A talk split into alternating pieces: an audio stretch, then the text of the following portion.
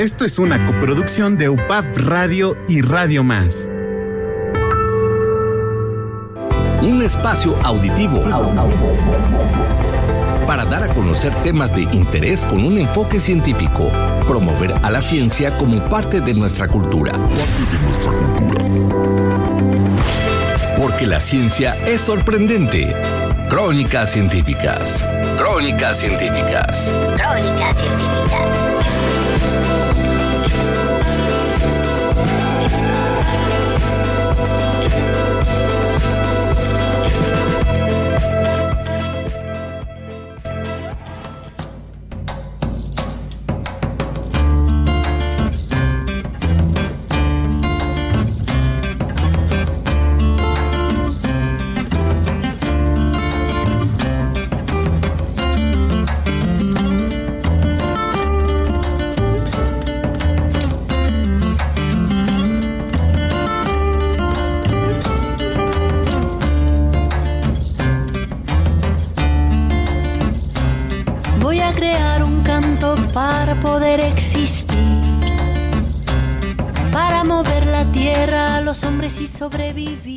Hola, buenos días.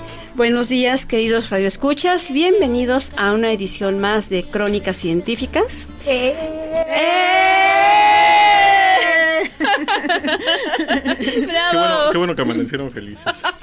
Mucho, mucho, y no tienes idea cómo, porque hoy tenemos un día lleno de sorpresas. Pero antes les recordamos que pueden escucharnos y escribirnos por nuestras redes sociales, por Facebook, UPAP Radio, y escucharnos en www.edu edu, eh, punto upa, punto edu, punto mx. Todo eso. Todo eso. Nos pueden escribir mensajes, poemas, poemas de amor, de terror, o, ¿por qué no? Pues unos cuentos de ciencia. ¿Qué tal? O ¿Qué poemas científicos. O poemas científicos, sí. ¿verdad? Hay pocos, hay pocos muy buenos, Claro. pero sí sería bueno platicar de vez en cuando de algún poema científico. Hay algunos de la primera mitad del siglo XX mexicanos, de algunos matemáticos, este, que sería bueno. uno. Que Eso sería bastante Pero bueno. no sé si son muy antirrománticos los poemas científicos. Ya lo veremos. Y bueno, pues estamos muy contentos ya que contamos con la presencia de una gran, gran amiga a la que todos aquí queremos, admiramos y todo lo que Oh, sí. amos. y bueno, tenemos aquí, ah, amamos, tenemos aquí a nuestra amiga Isela. Y por supuesto, bueno, eh, al ratito vendrá otro amigo muy querido también. Viene Alberto. volando, Viene volando. volando, volando, volando, Alberto Lobato. Y por supuesto, Pensé tenemos... que era Batman. Más o menos, más o menos. Ah, yo pensé que pero, era aviador en pero, alguna- en alguna la- escuela. La, diferencia, El niño pájaro. La diferencia está, está entre el, el ave y el mamífero. Ah, bueno. Entonces, por poco, por poco, nada más que, que no, no, no. Y tenemos, bueno, a nuestro gran, gran, gran amigo, nuestro amigo de cabecera, con una de las secciones cada vez más gustadas, que es Patitas al Sol, que más ¿Cómo se adelante llama, Alice? ¿Cómo se llama? adelante. ¡José Manuel Posada! Creo que es la primera vez en, todo, ¡Lo en, logró! todo- en todos los programas de radio que ya dice mi nombre bien, por fin. José logró. Manuel Posada. Pero bueno, yo ya me he desquitado varias veces porque creo que sucede este síndrome de, de que tú tienes un conjunto de amigos o familiares que los eh, caracterizas de esa forma y por eso es muy común de que les cambies el nombre, como sí. le sucede a las mamás con los hijos, ¿no? Totalmente. De que a mí me decían. Pedro, inclusive a mí me llegaron a decir Eugenia o Guadalupe, que son los nombres de mis hermanas, pero porque yo era uno del conjunto de hijos. Pero bueno, por fin lo dijo bien. Y hoy vamos a platicar Ah, bueno, este eso. de u- una sección en, en Batidas al Hombro, ¿lo digo de una vez o al Eh, ratito? todavía esperamos tantito. Ahorita Entonces, bueno, vamos buenos días, buenos días, aquí y, andamos. Y bueno, pues nada más, justamente, pues yo cuento, tú cuentas. ¿Y qué nos cuentas, contamos. Adriana? ¿Cómo Hola, estás? hola a todos, muy bien, muy feliz, esperando a que llegue nuestro niño ave y aquí recibiendo a Isela Pacheco con muchísimo gusto, eh, compartiendo la mesa con mis Gracias. compañeros José Manuel Gracias. y Alice. Tuve que concentrarme otra vez en tu nombre, pero ya, estamos bien. Muy bien. Gracias, gracias por decirlo bien. Eh, sí, de hecho, eh, ahorita vamos a pasar a una, a una primera, a un primer audio que es la historia de la, eh, del programa. Espero que les guste. Y bueno, ahora tenemos mucho que contar. ¿Cuál es el tema del programa, Alice? Ya lo dijimos. Otra vez dilo, es Yo necesario. cuento, tú cuentas, cuéntame una de ciencia. Eh. Y vamos hacia la historia del programa. Adelante.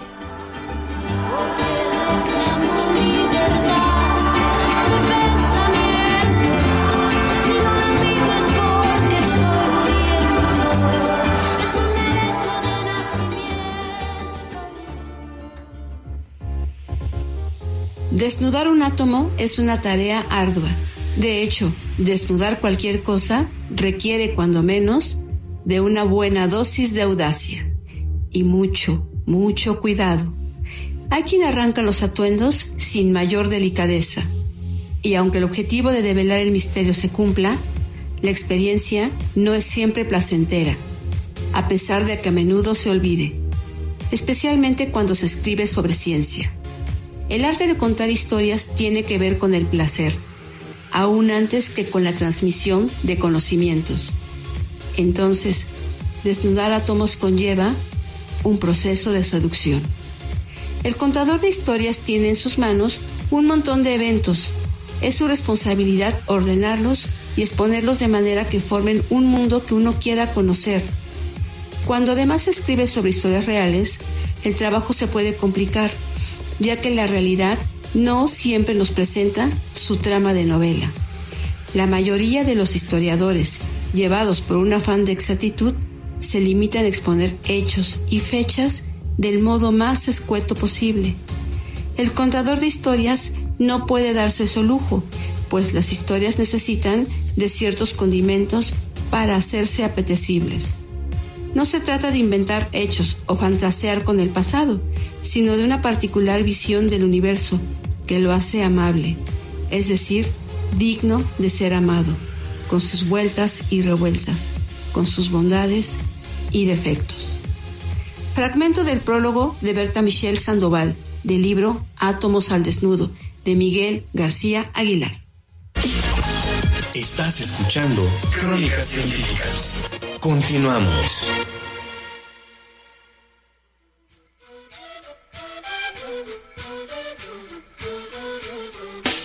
Vengo en busca de respuestas con el manojo lleno y las venas abiertas. Vengo como un libro abierto, ansiosa de aprender la historia no contada de nuestros ancestros, con el viento que dejaron los abuelos y que viven cada pensamiento de esta amada tierra, tierra.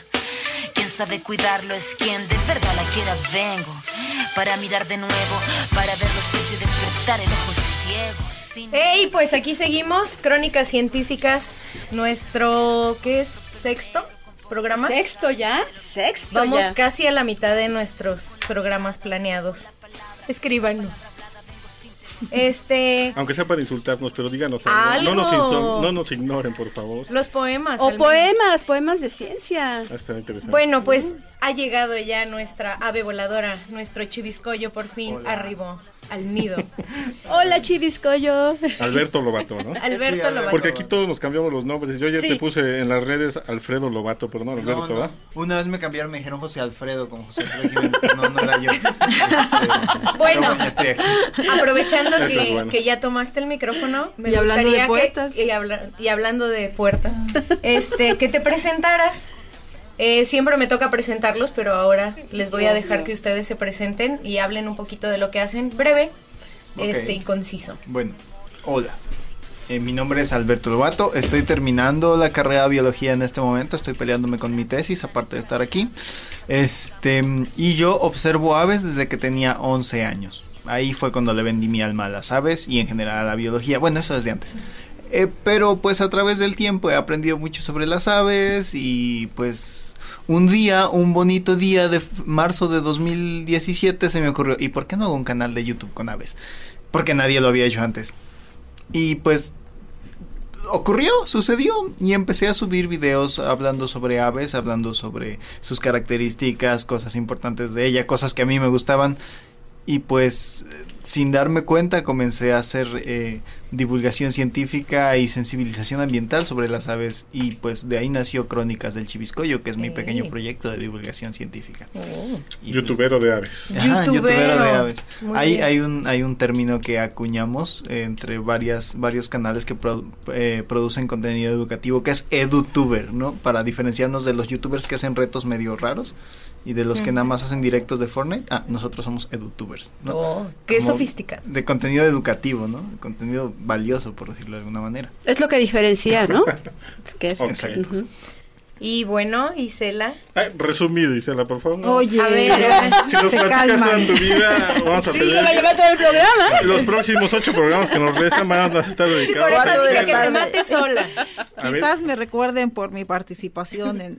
No, pues no tengo un- una vida tan interesante como la de aquí el joven Lobato, pero bueno, ya, pues es que más bien ya me conocen, ¿no? Ya, ok. No. Pero los que no te conocen, hay que no muchos que conocen. nos Los que nos escuchan en Hay China, muchos tenemos al menos a alguien que nos escucha ¿De en veras China. quién? Sí, a Sofía. Ah, saludos, Sofía. Y también en. España, en Alicante, Miri. Ah, mira, no, bueno. Somos internacionales. Aji- ajijos. Órale. Claro, claro. Bueno, pues yo soy comunicadora, me, me defino como comunicadora ambiental y pues me encanta estar con ustedes y me encanta tener la posibilidad de todos los días aprender algo, de estar con gente que disfruta la vida como ustedes. Sobrevivimos. Muy contento. Y aquí también muy contentos de que estés con nosotros. Eh, Sí. Bueno, pero tienes 20 años de experiencia en el micrófono, ¿no? Algo Pues así. por ahí sí, 19 aprox, tengo 19 años de trabajar en, en, en RTV, entré en el 2000. Es decir, es una de las personas más reconocidas en Veracruz este, sobre temas de periodismo ambiental, ¿no? Pues, tienes un programa de radio muy muy- escuchado y un programa de televisión. Pues sí, tienes muchos seguidores, años. realmente tienes muchos seguidores, tanto el programa de Veracruz Agro- Agropecuario, por televisión, definitivamente por los temas ambientales que, que llevas. Oye, y en redes sociales, el, el programa la verdad es que tiene una, ha dado una sorpresa en ese sentido, que a través de redes nos hemos dado cuenta de nuevos públicos, por lo cual celebro que este programa también que se transmite a través, a través de una red social eh, exista, porque creo que hay otro público como lo y además que importante diferenciar esto de edu youtubers y Y youtubers Sí, convencionales. eh, Totalmente. exacto Muy Entonces, bien. bueno hay nuevos públicos digamos y qué bueno que en programas como este se estén atendiendo Muy bien, gracias Isela. Eh, vamos Ahora a sí, hay que pasar. darle el examen es chance, rato, hay que ¿eh? darle chance que nos, que nos hable un poquito de qué va a ser Batitas al Sol. ¿Sí? Un poquito. Ah, no, no, sí. ok, ok, yo estaba Por esperando, pensé que ya es un momento. Sí. Bueno, 10 segundos. Diez Eh, segundos. Como tenemos invitados divulgadores de la ciencia y comunicadores de la ciencia en diferentes medios, yo quise buscar algún chisme bueno, sabroso sobre un divulgador y quién mejor que Carl Sagan y su tercera esposa. madre, Y su tercera sí. esposa. Y, y tiene que ver con una imagen que está viajando ya en los confines del sistema solar del cerebro de su tercera esposa. Este, pero lo voy a dejar ahí por si no le voy a quitar. Ay, pues ya nos Menos. picaste, ya nos picaste, ya nos picaste con esto. Muy bien. Sí, Justo en este momento quisiéramos nosotros retomar algunos, algunas cosas que hemos platicado detrás de bambalinas. Y entre ellas tiene que ver mucho lo que es la, la narración, la importante de la, la- de la narración, el contar historias. Porque muchos podemos contar historias desde la anécdota de lo que me pasó cuando salía yo de mi casa o cuando me levanté, hasta contar una, una cuestión literaria. Para eso siempre hay que tener como ese, ese gusto, ¿será? Eh, a veces podría decir uno, es escueto la manera en que lo contó, o hay que agregarle un, un aderezo. Entonces, pues podemos irnos a varios, a varios puntos. Para ello, me gustaría que Alberto me platicara, nos platicara cuál sería esta relación y esta importancia de la narración en la divulgación de la ciencia. Oh, eso está interesante. Bueno, lo que deben de saber también es que antes de hacer un canal de YouTube y aparte del canal de YouTube, también cuento cuentos, también narro historias qué de tradición oral y de y en general historias, ¿no? De hecho ahí conocí a Alicia en un taller de narración oral. Pero bueno, eh, yo cua- cuando yo empecé cuando yo empecé el canal yo le puse el nombre de Historias de Aves porque mi idea es eh, contar acerca de la ornitología, de las aves, de la biología y de la ecología a través de historias, ¿no? Eh, porque se me hace una forma mucho más fácil de que la gente digiera y reciba eh, un mensaje, ¿no? Muchas veces el conocimiento científico está en su mayoría y en- es un esfuerzo se hace un esfuerzo por eh, eliminar toda la subjetividad posible para hacerlo lo más objetivo, lo cual es parte del método científico y de un montón de cosas. Pero a la hora de traducirlo, a la hora de llevarlo a la gente, eh, yo, yo considero que es bastante importante hacer que la gente sienta algo, ¿no? Entonces, por ejemplo, tengo un video donde hablo de la historia de cómo le pusieron nombre a un ave, que es una historia de amor, y la cuento como si fuera una historia, ¿no?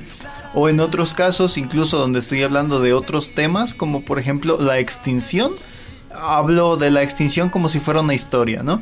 Como si como como contaban las historias de extinción de las especies o ah, tengo un video sobre un tema que a los biólogos siempre les da dolor de cabeza, que es qué es una especie, el concepto de especie. Y entonces también lo cuento como una historia, ¿no? Hablo de cómo es posible que estas entidades hayan surgido a lo largo del tiempo y todo esto. Además, cuando doy talleres en vivo, no lo he hecho aún en el canal, estoy planeando hacerlo, eh, empiezo siempre a contar historias, ¿no? A contar mitos, a contar leyendas sobre aves. Y después de terminar de contar los mitos y las leyendas que son bien chidos y que la gente se queda así como de, oh, eh, A, termino- a ver cómo se queda. Oh. A ver, efectos en cabina. Sí, efectos en cabina. Mándenos un audio de ¡Ah! Sí, así, así, así. Se le va a descontar, señorita. Pues la narrativa es importante para los edu youtubers, o por lo menos en tu caso. Más Sí, bien. Ajá. bueno, hay, hay co- co- como cada quien tiene como su estilo distinto. Hay, hay un canal que se llama eh, La Silla de Hawking que hace divulgación de física con títeres y eso está muy loco. Yo no sé manejar títeres, yo sé contar cuentos, pero ellos hacen eso y está Eh, bien loco, claro. bien genial. Sí. Eh, y pues sí, en general es eso, ¿no? Contar historias de la ciencia a de una manera que la gente que no está asociada con los campos a los que me estoy refiriendo pueda, digamos así, familiarizarse con ellos sin tener que preocuparse de estar eh, siendo como objetivo o subjetivo, ¿no? En, ese aspecto. Claro, y por ejemplo, en este caso, pues toda este, esta cuestión de estar contando, narrando y transmitiendo algún tipo de mensaje, como lo, como lo que comentaba hace un momento, lo podemos hacer desde estos canales. Hay quien hace cuentos o narraciones o cuenta algo hasta desde el WhatsApp o puede utilizar el YouTube, puede usar el Twitter, puede usar el Facebook en general. Isela, ¿cuál sería entonces el papel, el rol justamente de estos medios alternativos en la divulgación de la, de la ciencia o en, est- en este caso? O, o particularmente, perdón, antes de que sí, sí. para alguien que ha estado metido en los, en los medios tradicionales como tú, Ajá. que es en radio y televisión, ¿cuál es la forma para llevar o para eh, adherirse a estas nuevas tecnologías o no es necesario? Bueno, en este caso más bien sería más bien la parte de, de divulgación desde su punto de vista, porque ahorita pasaremos como ella es en la parte de, de co- de comunicación tradicional. Si se van a divorciar, piensen en mí antes. No, a ver, porque yo- Esto no nos pasa todo el tiempo. Hasta en las mejores familias. llevamos 20 años conociendo a Alicia y yo y no cambiamos ni, ni aunque tengamos público enfrente. ¿eh? Exacto. Tenemos cual 20 confirma- años de conocernos, más de 20 años. O sea, Isel le estaba agarrando el micrófono y ustedes ya se estaban peleando. ¿o Eh, cómo? por ahí, por ahí, por ahí. No, no nos estamos peleando. No, ¿Qué no, pasa? no, nunca mente me pelearía con mi amigo. Qué No le divertido conviene. Bueno, y se la responde cualquiera de las dos. Ya, no te ya fueron tantas preguntas. Yo lo que quiero decir es que me encanta que partan, que partamos o que estemos hoy compartiendo la importancia de eh, partir de historias. Y justo hace unos días se lo decía José Manuel, no tengo 20 años, tengo como unos meses de conocerlo. Eh, y pero por cierto, José Manuel nos apoya en el Show de la Tierra con una sección. Sí. Ahí voy a ir más adelante también.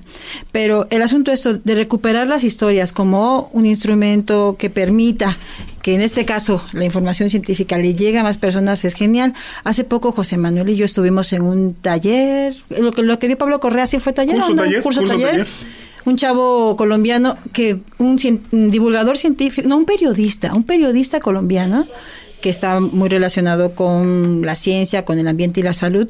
Googleenlo, se lo sugiero muchísimo. ¿A poco no, eh, José Claro, Manuel? Claro. que leer a Pablo Correa, Colombiano. colombiano. Y este chico nos decía que la manera en que él logró que en el periódico que trabaja, que es El Espectador, me parece que es uno de los más importantes a nivel nacional en Colombia, la manera en que él logró que su redactor aceptara sus notas para eventualmente tenerlas en portada, lo cual es un logro para una nota científica, fue entrándole des- desde las historias, historias de vida, ¿no? Y eso humaniza o sensibiliza.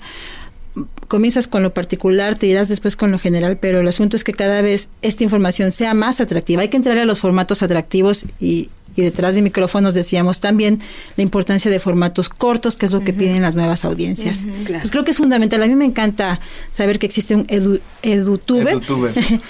Y, y creo que también, pues eso, hay que abrirnos a estos nuevos, estas nuevas maneras de comunicar, ubicar para qué somos buenos, así como Él tiene claro que cuál es su fortaleza y si hay gente que la hace desde los títeres o donde sea, pero ser útiles. ¿Sí te diste cuenta que ni te contestó a ti ni a mí y se fue por su lado? Sí, Eso, me fue, fue muy, fue muy salomónica, ¿eh? Fue muy sal- Fue muy salomónica.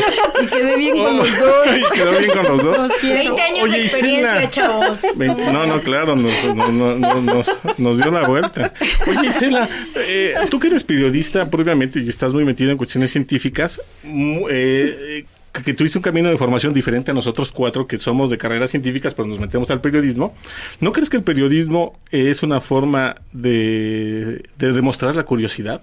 Sí, tú eres curiosa y tú eres chismosa Sí, sí, con, claro. con gafete, es decir, o con sea, autorización con autorización. social. Entonces, en el fondo, el, la- el científico y el periodista se manejan por los mismos motivos emocionales, ¿no? La curiosidad. Sí, por supuesto, que la curiosidad es lo mejor que, que podemos tener y hay que man- hay que alimentarla, hay que tenerla despierta. Y en el caso de periodista, pues sí, por, de oficio, un, un buen periodista tiene que ser curioso. Y creo que en eso compartimos o tenemos ahí algo que nos hermana con los científicos sí. y con los generadores de conocimiento. Sí, que la curiosidad esté presente siempre, todos los días. Claro. Oigan, hablando, pero nada más para, para hablar de la importancia de hacer equipo, y ahí sí voy con, con agrade- agradecerles nuevamente la invitación. Creo que en este caso vemos aquí un grupo de gente que desde diferentes lugares está haciendo lo que le gusta y en este caso específico contribuyendo a la divulgación de la ciencia. Qué padre que hagamos equipo, todos nosotros, ¿no? Creo que esa, esa unión es muy importante que exista también entre periodistas y científicos y entre científicos y científicos. Así es. Me parece que hay que, sí, ¿no? ¿Qué Claro, claro. No, y ahorita Ah. toca épocas muy complicadas, independientemente de, de la situación política que no, no viene al caso, pero son épocas complicadas. Desde hace muchos años tenemos épocas compli- complicadas en México, como para que la comunidad de, co- de, de divulgadores de la ciencia, periodistas de la ciencia, este, no esté este, como muégano, ¿no? Tendríamos que estar todos unidos justamente para, para apoyarnos, ¿no? Sí, sabes que somos muéganos. Además está muy joven, pero sí, ¿O sí conoce. sí ¿Pusiste esa conoce. cara porque lo saboreaste o porque.? No, no, no, sí maganos parásitos. Pero yo veía que Alberto quería, querías este, Sí, sí, bueno, es que hablaron de, de repente de a esta comunicación entre periodistas, divulgadores científicos y científicos investigadores que están trabajando en su campo. Y esto es algo que, pues, yo he visto que en México, al menos, eh, digamos, eh, no he visto como grandes actividades que sean promovidas por los grandes investigadores de México, al menos en el tema de las aves, para divulgar aves, ¿no?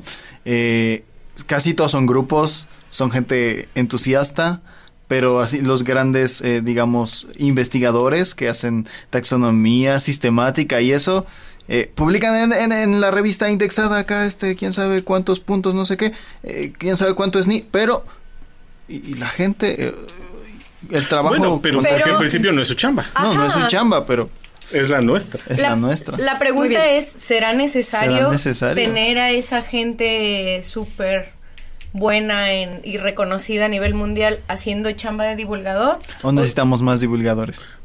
Esa es la Exacto, pregunta. esa es la Porque si lo ponemos a hacer otras cosas, capaz lo hace mal. Mejor que haga bien. Exacto, hacer. exacto, ese es el punto. Que cada Si quien haga vas a bien hacerlo, lo que, lo que sabe hacer bien. si vas a hacer divulgación, entonces hay que ver de qué manera vas a hacerlo. O sea, si eres- estás como listo para hacer divulgación o tienes que esperar un poquito más. Es lo que la- hablábamos en, hace unos días. Si eres nivel 1 para hacer divulgación o te esperas un poquito más para poder hacer divulgación. Ok. Y, y diferenciar, el periodismo es una cosa, el divulgador científico es otra, eh, ¿no? El científico mismo es, cada, co- cada perfil requiere un... Has tocado un punto muy importante que es justo de lo que vamos a hablar. Ah, muy bien. Rezando del corte. Adelante. Respirar para sacar la voz, despegar tan lejos como un águila veloz. Respirar un futuro esplendor, cobra más sentido si lo creemos. Crónicas científicas. La ciencia, tal y como te interesa conocer. Crónicas científicas. Crónicas científicas. Regresamos.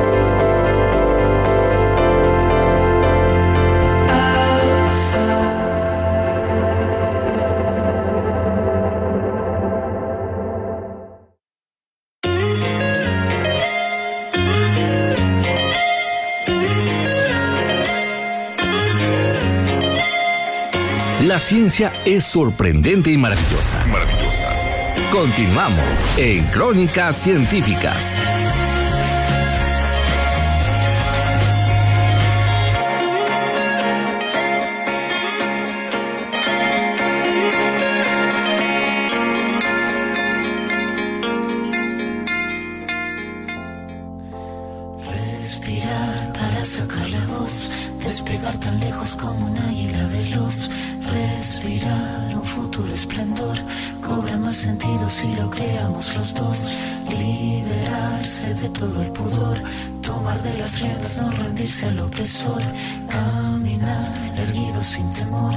Respirar y sacar la voz.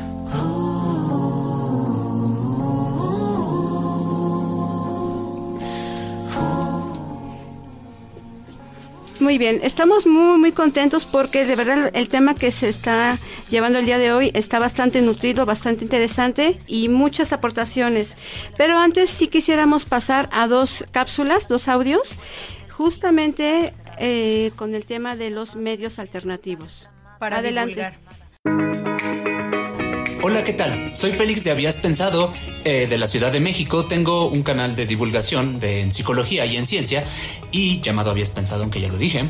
Y creo que lo más importante acerca de los medios alternativos para realizar la divulgación científica es que permite que prácticamente toda persona que está interesada en aprender o incluso empezar a crear cualquier tipo de contenido científico pueda hacerlo y pueda amplificar su voz y por lo tanto pueda llegar a muchísimas más personas con costos eh, dentro de lo que se puede bajos y además de eso pues un mensaje muchas veces de mucha calidad.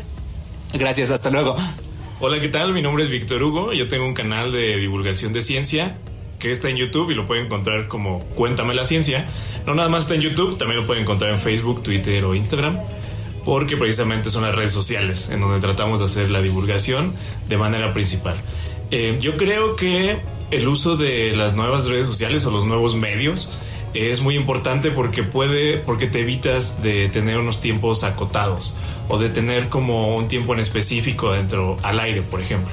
Entonces, el derribar como que la esta esta brecha o este problema de temporalidad es muy bueno, entonces puedes encontrar divulgación a la hora que quieras.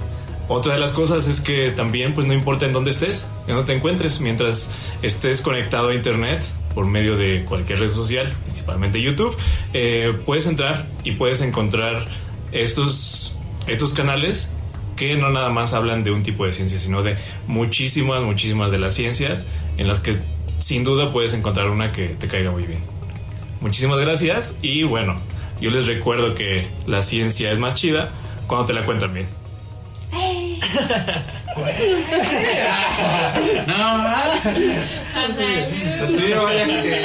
Volar, lo que se dice volar. Volar, volar, volar. No vuelo. Volar, lo que se dice volar. Volar, volar, volar. No vuelo. Muy bien, ahora sí. La ciencia es más chida cuando te la cuentan bien. Y con eso nosotros queremos empezar esta segunda parte con nuestros invitados. La ciencia es más chida cuando te la cuentan bien. Y ese fue parte del coloquio de divulgación de la ciencia al que asistió Alicia junto con Eli allá en Universum. Entonces aprovechó para hacer la chamba, ya saben. Siempre trabajando Alice. Qué padre, Alicia. De, verdad que qué fascinante es verte en tantos escenarios tan importantes, la verdad. Es que, digo, Tiene el poder de la omnipresencia. Además, pero sí, qué bonito el trabajo que hiciste en Universum. Y supongo que eso está en redes, eso se puede Eh, consultar? Está en redes, sí. el- pueden encontrar el trabajo que se hizo en Universum, en el, colo- en el cuarto coloquio de divulgación de la ciencia, en Facebook Ciencia Recreativa. Y ahí se van a encontrar todos los videos de ponencias y actividades que se realizaron. Ciencia Recreativa, no lo olviden. Y muy bien, regresando pues a esto, Adri, ¿tú querías Sí, comentar algo? Sí, me gustaría como preguntarles, además de esta habilidad narrativa, ¿qué otras habilidades creen que deba tener un divulgador de la ciencia o que no es lo mismo, ya lo comentábamos, o un periodista ambiental? ¿Cuáles son las habilidades que, que tenemos que desarrollar si queremos hacer divulgación de la ciencia? Pues yo te podría hablar de mi experiencia personal. En mi caso, procuro estar como muy en contacto con, como creo que también nos pasa a ustedes, con muchas otras eh, fuentes informativas. Lo mismo me gusta alimentarme de poesía, de narrativa, de teatro. Soy una obsesiva monitoreadora también de del trabajo en medios y de lo que y de la noticia, ¿no? Ya es así como lo traigo en el ADN y creo que es parte también de, la disciplina que debe tener cualquier comunicador o, periodista. Y en el caso de la divulgación de la ciencia, creo que es muy importante estar en contacto con quienes están haciendo el conocimiento, quienes están investigando con los, con, con los generadores de, la información y también con una sensibilidad que privilegie, por ejemplo, a um, cuestiones sociales. A, a, mí, a mí es lo que me ha funcionado, tener como esta mirada también muy, huma, muy humanística, yo soy súper uh -huh. a favor de eso, y, y, me fascina también estar como muy de cerca, aprendiendo, escuchando y conociendo a los investigadores y a los científicos, haciendo una amistad incluso con muchos de ellos, a quienes les tengo mucho aprecio, y a partir de esta relación humana, eh, digamos, mmm, mi trabajo adquiere como un sentido en el que pretendo que sea de la mayor del, del, interés de la mayor cantidad de gente posible. Uh -huh. No sé, en tu ah, caso. ¿voy yo? Ah, bueno. eh, pues para mí, dentro de mi experiencia en el canal de YouTube, uh, parte de lo que he necesitado es este gran capacidad para resumir la información en un tiempo corto, ya sea en los videos cortos de un minuto que hago sobre una especie de ave o en videos más largos de como 10 minutos sobre un tema más largo, pero no puedo resumir como los treinta y tantos artículos de los que estuve sacando la información. Uh -huh. eh, eso es por una parte. Por otro lado, igual que decía este aquí Isela, Isela, Isela, es este... muy común en este programa que pase eso. Okay, está bien. Es no lo es común. No es personal. Ah, entonces algo es un, tiene esta, es algo un tiene factor ambiental que hace olvidar. Juan Carlos, algo tiene esta cabina que cambia los nombres. Sí, sí, sí, tiene razón. ¿Puedo escoger el mío hoy? bueno, como decía Isela, este también esta, estar en comunicación con eh, personas de otros campos. Por ejemplo, yo hice un video sobre la problemática de los gatos ferales mm. con las aves. Y yo sentía que la gente defensora de los derechos de los animales iba a llegar así con antorchas a lincharme. Todavía no ha sucedido, todavía lo estoy esperando, estoy escondido en Después un de este programa. Este, tal vez. Eh, pero ah, tú fuiste. este, no, pero este. Escóndalo. Para hacer este video, eh, yo tenía pues la parte de la precisión biológica, ecológica del impacto, pero yo quería saber las cuestiones, eh, digamos, de zootecnia, de veterinaria, ¿no? Y entonces tuve que contactar a varias amigas y amigos este veterinarios y oye, necesito ayuda, porfa. Y ya pues estuvimos platicando un poco sobre las cuestiones que implicaban estos gatos y estas, y estas cosas de, de maneras que yo no me había imaginado y que al final quedaron ahí plasmadas en el video. Y pues creo que eso sería lo que lo que yo he hecho. Sí, como poder abrirte a colaborar justo. Sí, sí. ¿no? sí claro. Ta también otra cosa bien importante que se me acaba de unir a la mente son las referencias, los memes. Este, yo uso muchos memes y muchas referencias como muy de la cultura pop o en general. O sea, tengo un video de las aves de Star Wars, porque me gusta uh -huh. Star Wars. Y voy a hacer uno de las aves en El Señor de los Anillos, eh, imagínense. Uh -huh. Pero esas referencias. ¿Son aves eh, reales, especies, o son inventadas para las series? El, el de Star Wars fue, fueron de aves que estaban, que salían de fondo, en, como fondo sonoro en las grabaciones, o, uh -huh. o aves que este. El halcón milenario, ¿no? Ah, el halcón milenario, sí, es una especie claro. que no, que no está escrita. Sí, ahí está el halcón milenario. Pero el nombre... Que solamente consta de un ejemplar, ¿no? De un ejemplar, sí, sí. sí. ¿Es macho o es hembra? No sabemos. Aún. Eso estaría interesante. Exactamente. Cosas así, ¿no? Okay. Y entonces meter esas referencias, a mí se me hace muy divertido. No sé si a las personas que ven mi canal se les haga igual de divertido, pero espero que sí, o sea, porque es algo que me, que me, que me divierte, que, que hace que, que sea más dinámico los videos y que yo espero que a su vez pues haga así como de pues emocionar a la gente así como de, ah mira incluye una referencia aquí de Avengers Endgame después ah, de yeah. como dos meses de que pasó la película, por ejemplo. Aquí habla mucho de la importancia entonces de una labor multidisciplinaria, de no Sí. quedarte solamente en tu misma área y de, De este modo enriquecer. Y eso es una de las características que el divulgador de la ciencia también o habilidades debe tener, el que posea varios puntos de cultura, no solamente lo suyo o, su, o su propia formación académica, sino que tenga más conocimiento cada vez más amplio y no solamente de la parte social, de la parte científica, sino también la parte social, porque de algún modo va a empezar a combinar y enriquecer una narrativa que puede llegar a contar la ciencia. Y de lo que no sepas, porque puede que suceda, ah, júntate con quien sí sabe. Claro. Haz, haz equipo con el que tiene una destreza que tú no tienes y enriquece algo. Así como le hiciste que le hablaste a los veterinarios o incluiste la zootecnia en tu cápsula, estuvo genial. Qué, qué bueno. Además es como un actor de responsabilidad si vas a hacer una información pública, si la vas a compartir con otros. Totalmente. Y por ejemplo, hace un momento Alberto comentaba, bueno, yo cuento cuentos, pero no sé de títeres. Bueno, a lo mejor puede ser otro proyecto tuyo. Me meto a títeres y enriquezco todavía más toda mi, mi labor que estoy títere de haciendo. chivisco, yo ya me lo imaginé. Está increíble. Oye, Iseli, ¿cuál fue tu primera experiencia en periodismo ambiental? ¿Te acuerdas cómo fue que dijiste, me voy a ir por este lado de, lo ambiental o del, lado científico y le voy a, le voy a dar por ahí? ¿Qué crees que mm, no, he hecho nunca como una conciencia clara al respecto? Incluso a veces pensaba que era como, como, yo pensaba que era como muy reciente a partir de que es- estudié una maestría en periodismo ambiental y, entonces yo como la disfruté tanto pensaba, ay, fue donde se me inyectó mucho este chip y este ánimo de vincular el- la crítica eh, sobre el- lo que sucede en el medio ambiente en mi trabajo en los programas de radio y televisión.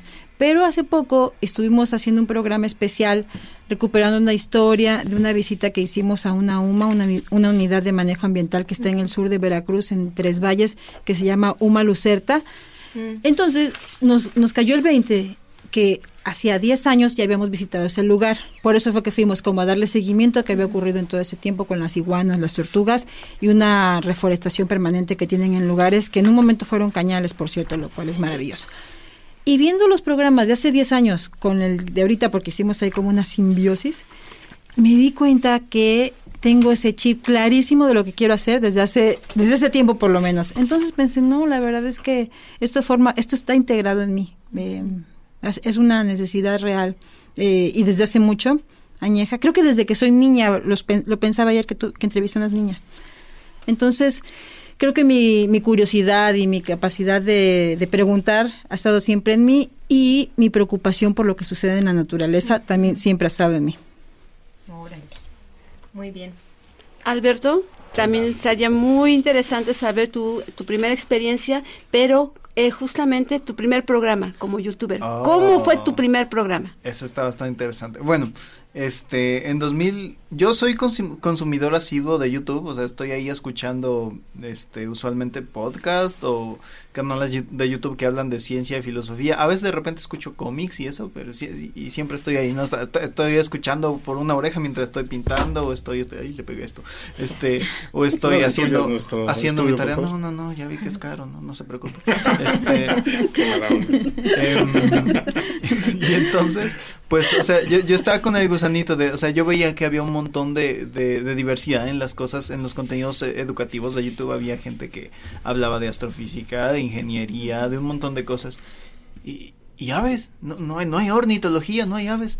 Al menos en español, eh, porque en inglés hay varios podcasts y varias gente que está igual de loca por los pájaros y que está ahí haciendo contenido este usual pero no veía nada en español. Eso era como por principios del 2017. Entonces, como en febrero dije, sería genial hacer un canal de YouTube.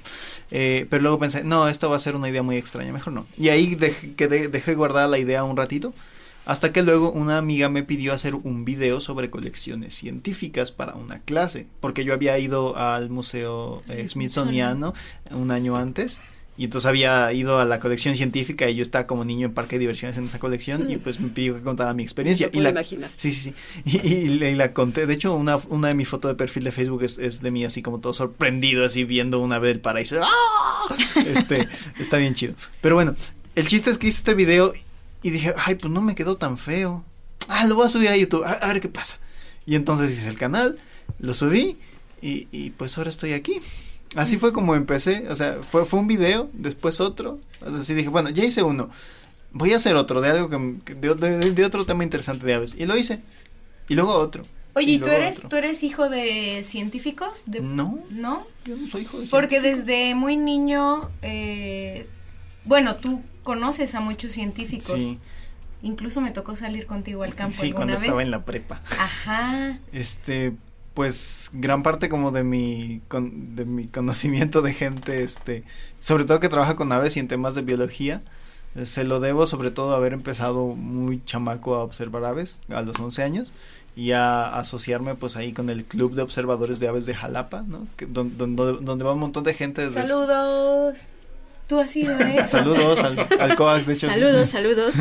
Este, donde pues va mucha gente de distintos ámbitos y ahí pues fui conociendo gente que trabajaba eh, científicamente con aves que no solo le gustaban y pues de ahí me fui pegando así como, como garrapata y a ver, a ver qué, qué, qué, qué- agarraba y pues de ahí fue que fui conociendo, ¿no?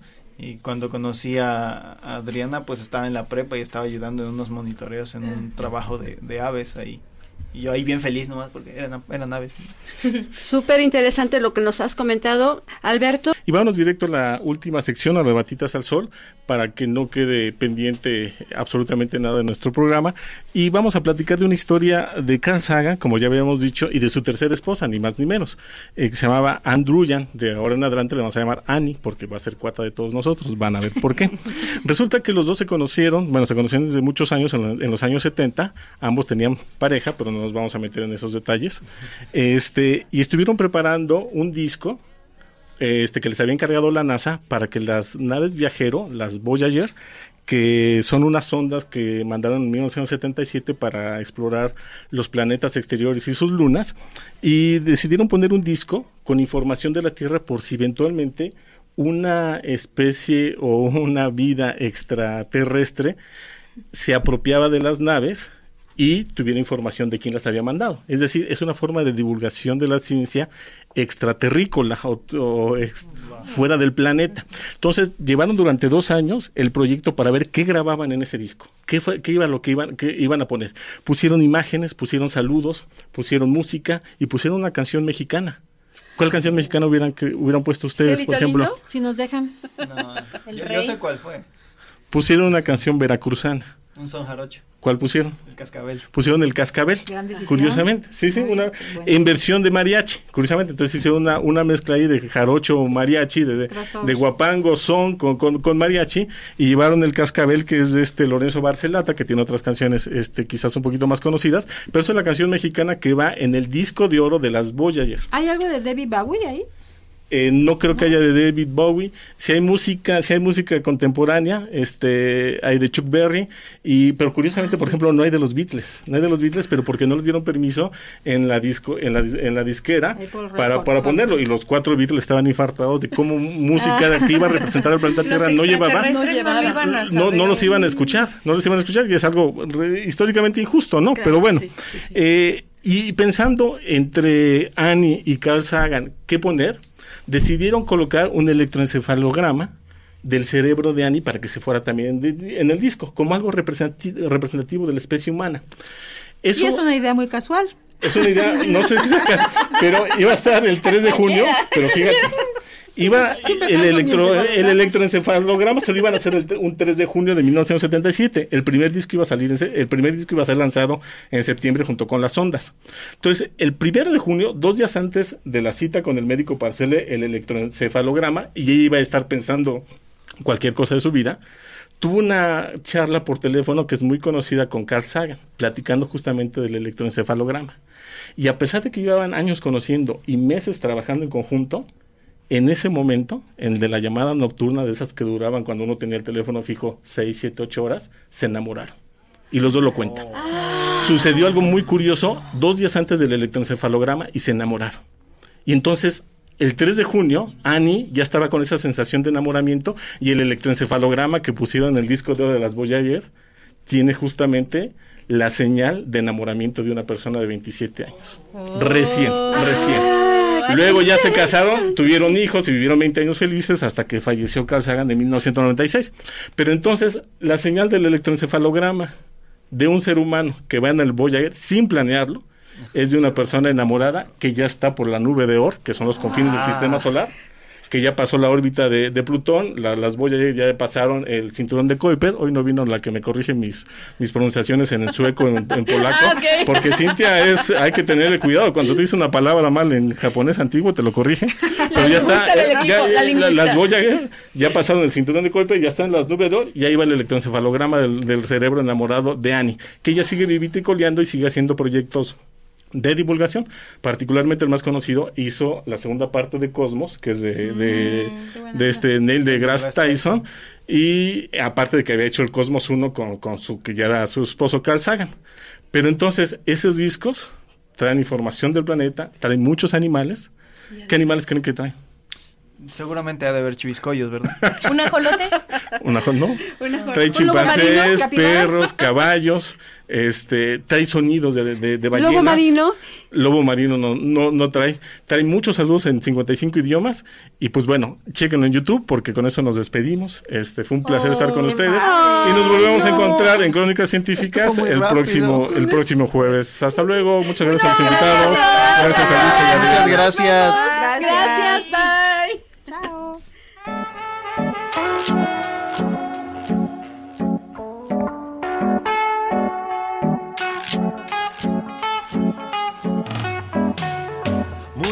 andan diciendo y dicen que no, dicen que nada de esto tiene una solución, andan diciendo que no hay nada que hacer, que todo el mundo ya perdió la fortaleciendo el pensamiento crítico y fomentar la curiosidad por temas de ciencia, así como incentivar el estudio de carreras de ciencia, tecnología, ingeniería y matemáticas. Y matemáticas. Esto fue Crónicas Científicas. Esto es una coproducción de UPAP Radio y Radio Más.